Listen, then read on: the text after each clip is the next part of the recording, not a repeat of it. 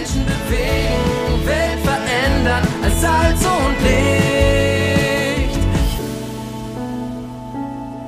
Hoffnungsgeschichten.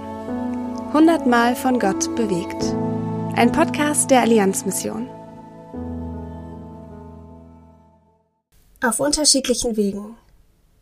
Iris und Carsten Berners berichten aus Japan.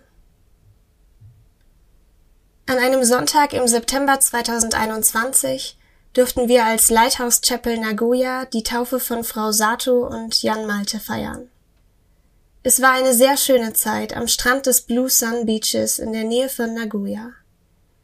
Besonders eindrücklich waren die Zeugnisse beider Täuflinge, die sehr unterschiedliche Wege zum christlichen Glauben gegangen sind. Jan Malte kam als Missionarskind mit vier Monaten nach Japan.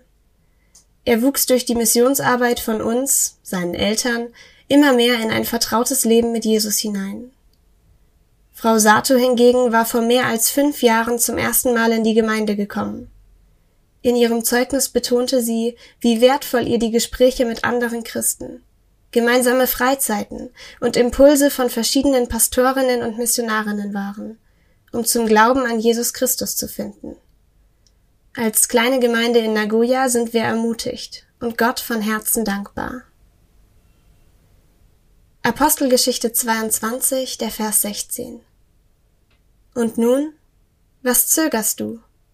Steh auf, lass dich taufen und deine Sünden abwaschen und rufe seinen Namen an.